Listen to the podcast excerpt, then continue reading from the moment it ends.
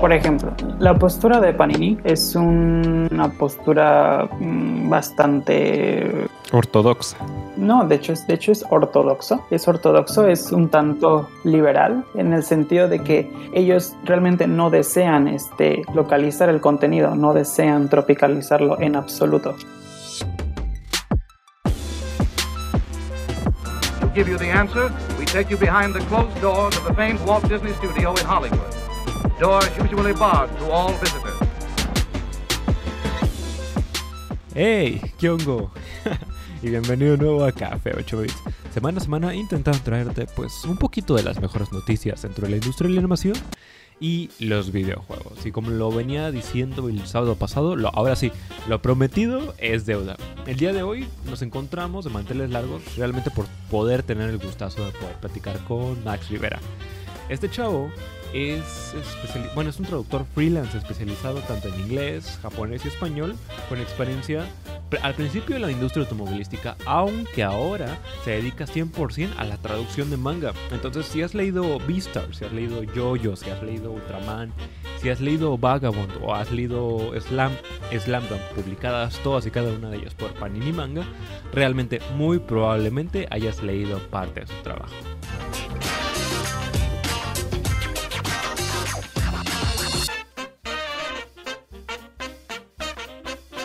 Antes que nada, pues realmente darte las gracias por, por permitirme tu tiempo, aunque sea una media hora o unos 40 minutos. Realmente se agradece mucho, mucho, mucho el, el que me permitas el que me permitas platicar contigo. No, eh, gracias a ti por el interés.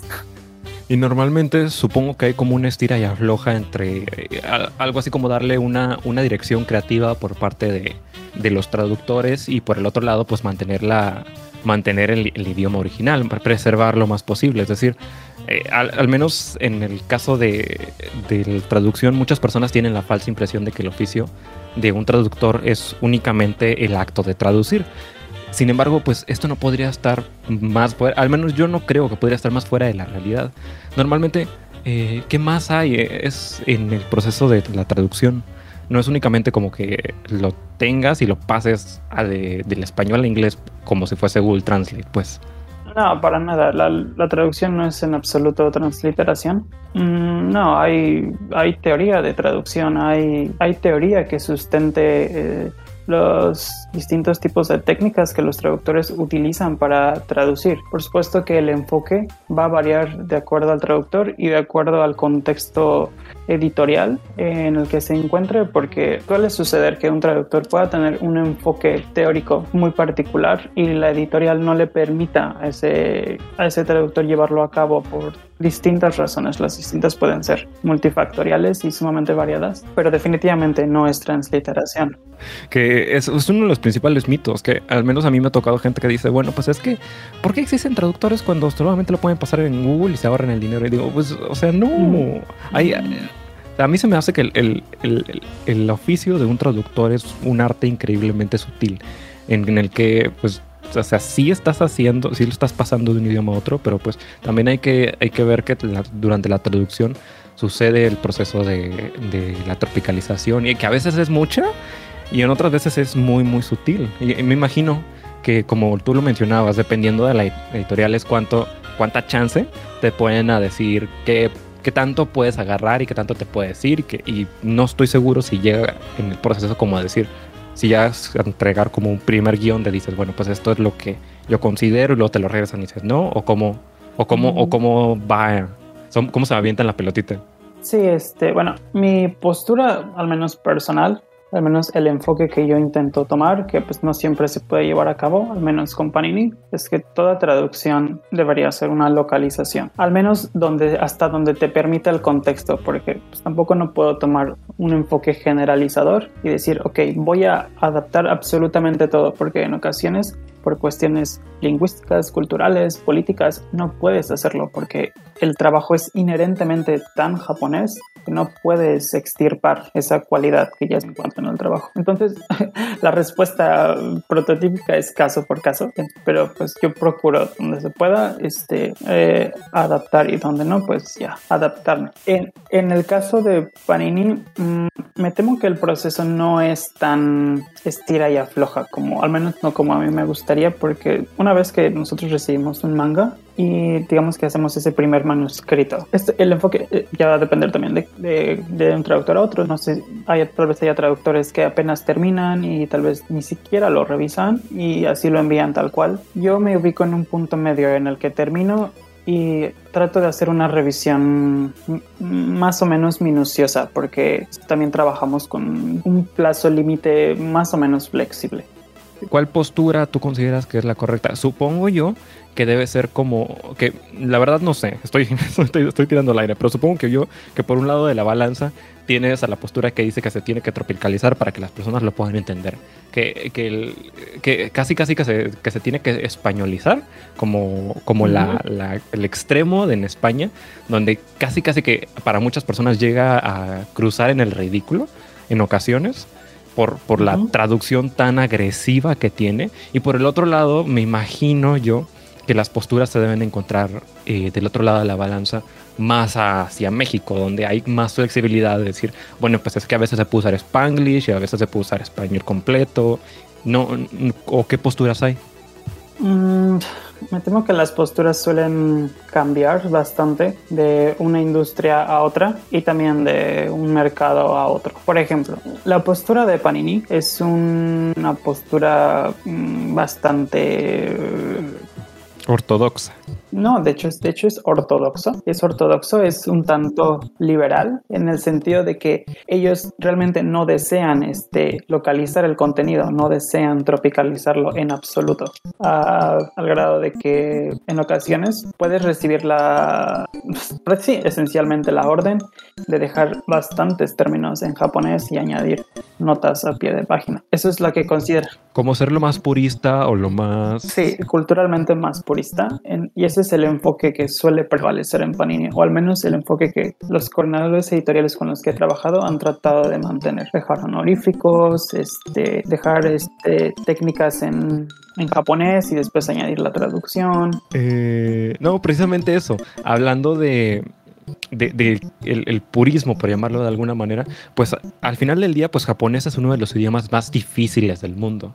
Y en especial la gente que estamos y que, que nos gusta el anime, tenemos una, una percepción que puede ser o muy tropicalizada o muy purista.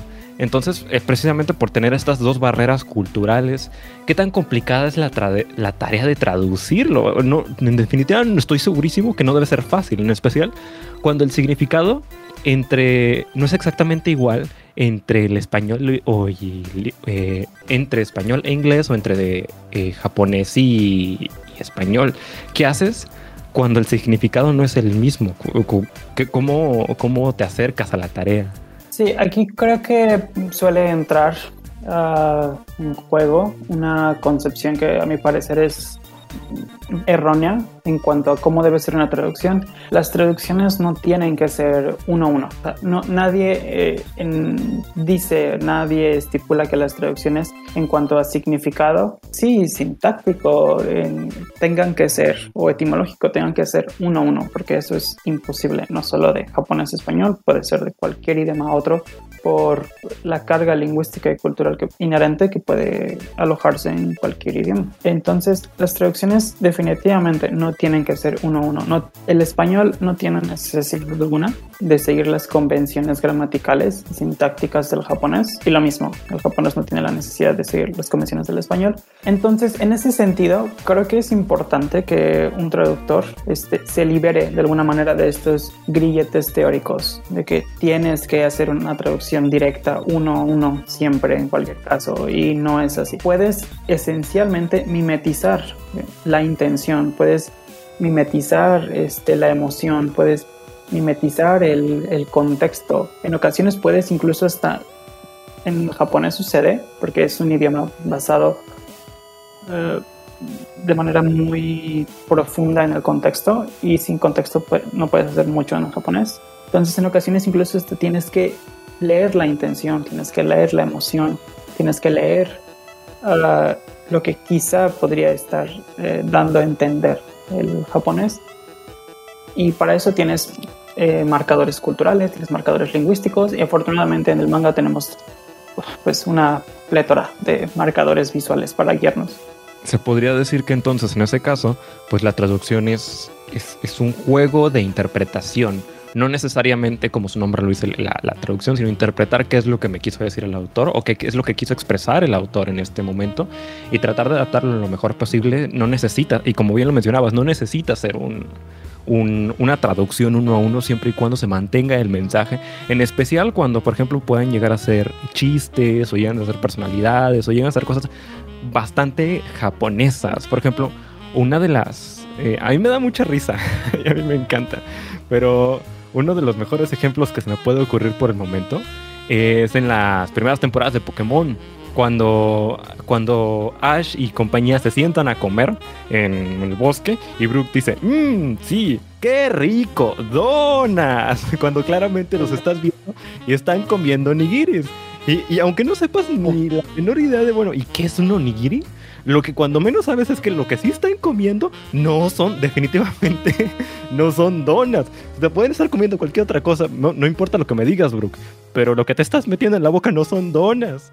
Y, y dices, y dices, bueno, ¿y, y, y qué bicho le picó a este? Este, eh, el, el acto de traducir va es un acto de interpretación, es un acto de adaptación que al menos en mi caso a mí me, a mí me toca mucho el corazón y yo tengo un punto muy suave cuando los traductores se dan la libertad de, de, ser chistosos. Este, bueno, estoy seguro que no necesariamente estuvo escrito en el guion, pero cuando se daba la tropicalización en el anime hace 15, 20 años y veías en Inuyasha gente cantando este canciones de Paquita la del barrio, que te encontrabas eh, al equipo Rocket haciendo, hablándole de Luis Miguel y hablando de cosas así, que te pueden sacar de la experiencia.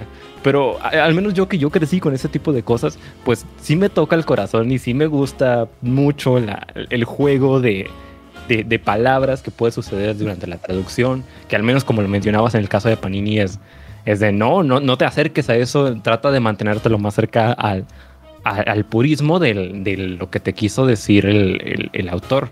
Cuando tú traduces algo, eh, ¿tú tienes jurisdicción sobre los nombres de los personajes? Bueno, bueno, bueno, eh, en Panini no aplica tanto, eh, precisamente por, preservar la intención original del autor. O, o, tú tienes jurisdicción, pero cuando estás en, algún otro proyecto, tú tienes jurisdicción sobre el nombre de los lugares, o, o, existe como, se ponen de acuerdo los traductores de varios países para, para los nombres de los personajes, o cada quien hace lo que se le da su gana y, juegan diferente manera con la tropicalización. Al menos en España era mucho más común, bueno, al menos en España y en México era mucho más común en su momento que trajeran, que tradujeran a, a Wolverine como lo ves, ¿no? O que tra trajeran al hombre araña aquí como en, en México como, como, el hombre araña, mientras que en España está como Spider-Man. No, realmente nosotros tenemos eh, poco, poco poder de decisión, eh, poco poder en la toma de decisiones creativas que involucren cualquier cambio significativo en el contenido de la historia de cualquier manga. Uh, no, esencialmente esencialmente los, los traductores, y aunque la verdad pues, no, no me agrada decirlo, pero pues somos obreros como cualquier otro. Somos este, o, obreros cuya herramienta de trabajo principal son, es, es su conocimiento, tus dedos, tus manos y el teclado. Entonces, desafortunadamente, eh, no solamente sucede en la, en la, industria editorial, también sucede en la industria audiovisual y otras industrias. A veces los traductores pues, no, pues, no tienen, digamos que, el, poder de decisión en, en, el ámbito creativo y eso termina quedando en manos de otros. Entonces, digamos que nosotros, al menos, bueno, al menos mi, mi enfoque es que yo me voy por, por ejemplo, en el nombre de un lugar, eh, por el nombre más comúnmente aceptado. Y en caso de que ha sucedido, por ejemplo, que aparezca un, sit un sitio, no necesariamente de Japón, sino de cualquier otra parte del mundo, y que da la casualidad que es nulamente conocido en español, así que tú tienes que darle origen al, al, nombre, tienes que darle cabida al nombre en español, pero pues, también he dejado como que el, el japonés, a un lado el texto en japonés, para que si gustan incluso puedan buscarlo en japonés en internet. Entonces cuando uno se sienta, dices, ¿por qué cambiaron el nombre de, de, tal lugar? ¿Por qué, le, ¿Por qué le cambiaron el nombre a tal personaje? No es culpa del traductor, es culpa de aquella persona que contrató al traductor y que le dijo, mira, es que tiene que ser el nombre así. Y ya, para ir acercándonos a la recta final del día de hoy, eh, y esa es una pregunta que no sé si te la debe haber preguntado al principio, pero quería irme directo a lo bueno. Eh, ¿Cómo terminaste en el mundo de la traducción? Y además, ¿qué le recomendarías a alguien que tiene ganas de estudiar o que quiere, tiene ganas de trabajar en este mundillo, y pero no sabe ni por dónde empezar? Eh, ¿Tips o qué le recomendarías para tips de qué hacer y tips de qué no hacer en base a, a tu experiencia?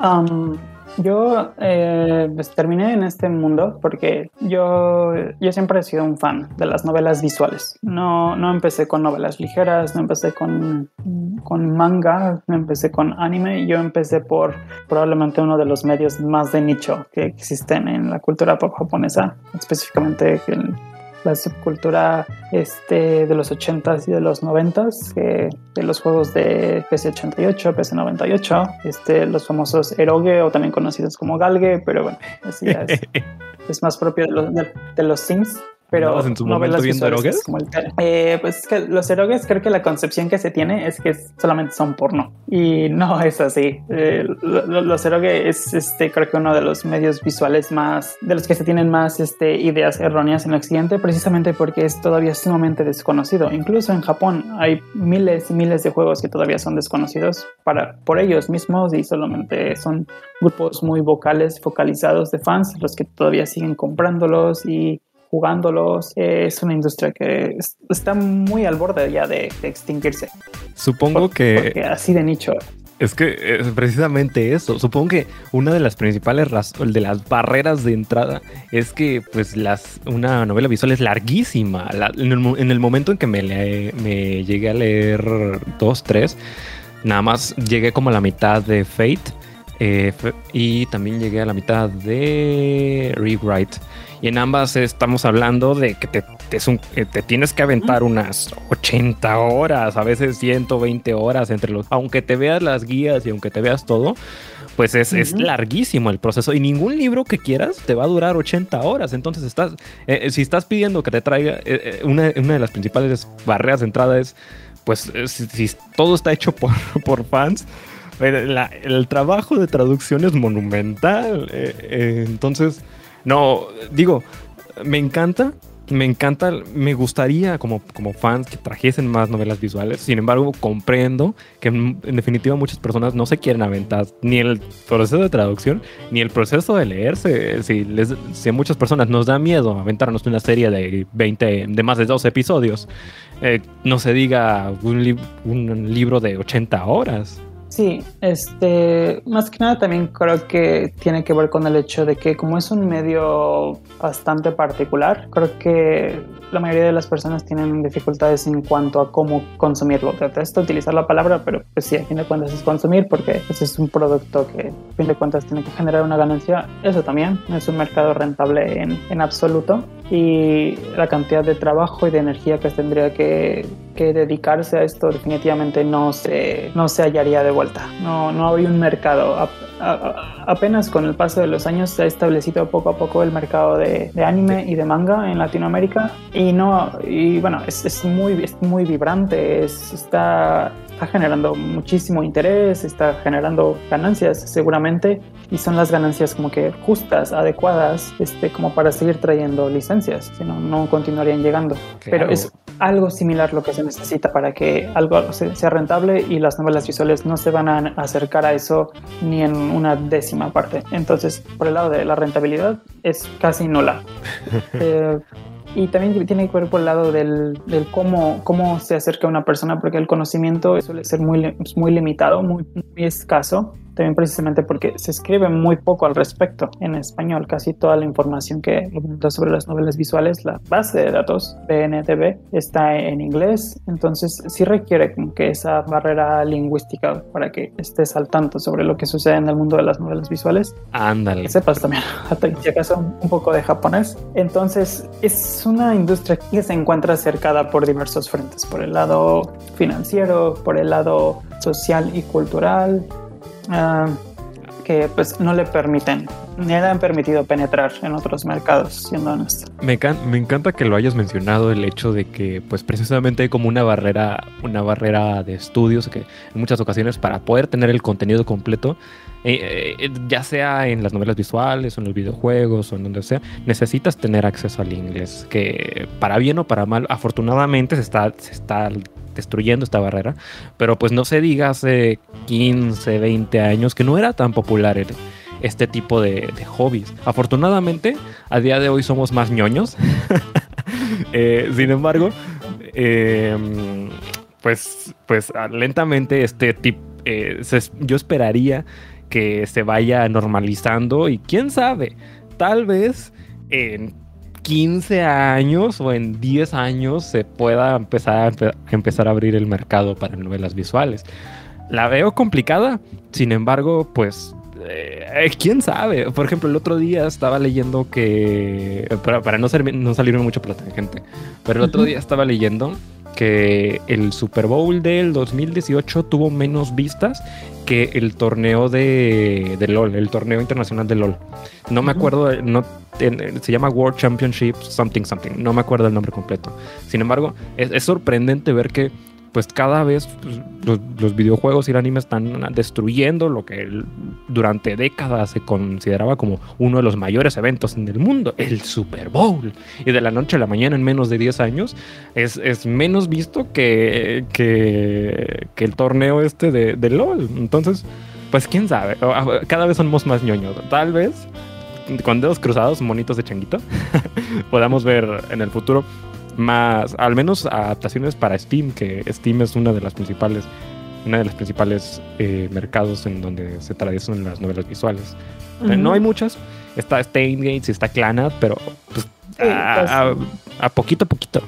Sí, las más representativas de, de la primera de la, la primera década del siglo XXI y una que otra, este, uno que otro hito de las la segunda década del siglo XXI. Creo que si acaso la única forma de que pudiera existir un mercado para Latinoamérica es que fuera un esfuerzo conjunto de, de inversores de distintos países. Por ejemplo, un inversor alemán le interesara llevarlos a Alemania, a un inversor estadounidense, pues eso ya hay bastantes, pues la mayoría de las, este, de las compañías que se encargan de licenciarlas están en Estados Unidos. Y después también hay un inversor mexicano. Entonces digamos que estos sujetos deciden unir sus recursos, sus contactos y su conocimiento de las novelas visuales para de alguna forma crear una compañía y que las novelas que ellos lancen, se lancen en estos tres idiomas, alemán, inglés y español, en español latinoamericano, para que también puedan ser consumidas. Esperemos. aquí creo que aquí creo que entra un problema de fondo, un problema que es más filosófico y que creo que eso definitivamente no creo que pueda, no sé, tal vez es mi visión pesimista,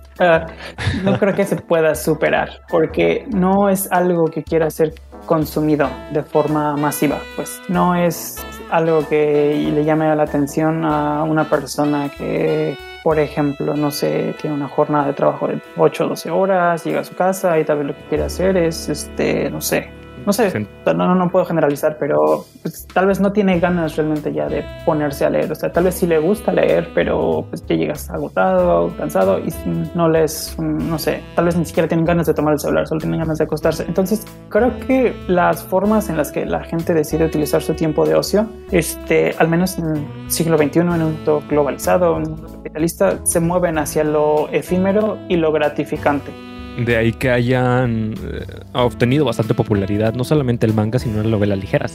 El, el- el- la versión como sintetizada de algo tan grande. Que una, pues, la novela ligera no pasa de las 150 páginas en, el japonés en muchas ocasiones. Que es mitad cómic, mitad libro. Como una, una simplificación, algo sencillo, algo rápido, algo consumible dentro del día a día. Que puedes estar viendo en el camión o en el metro o en el donde tú quieras. Y que no requiere un, tan, un esfuerzo tan grande como, como lo pudiese ser necesariamente un- una visual novel.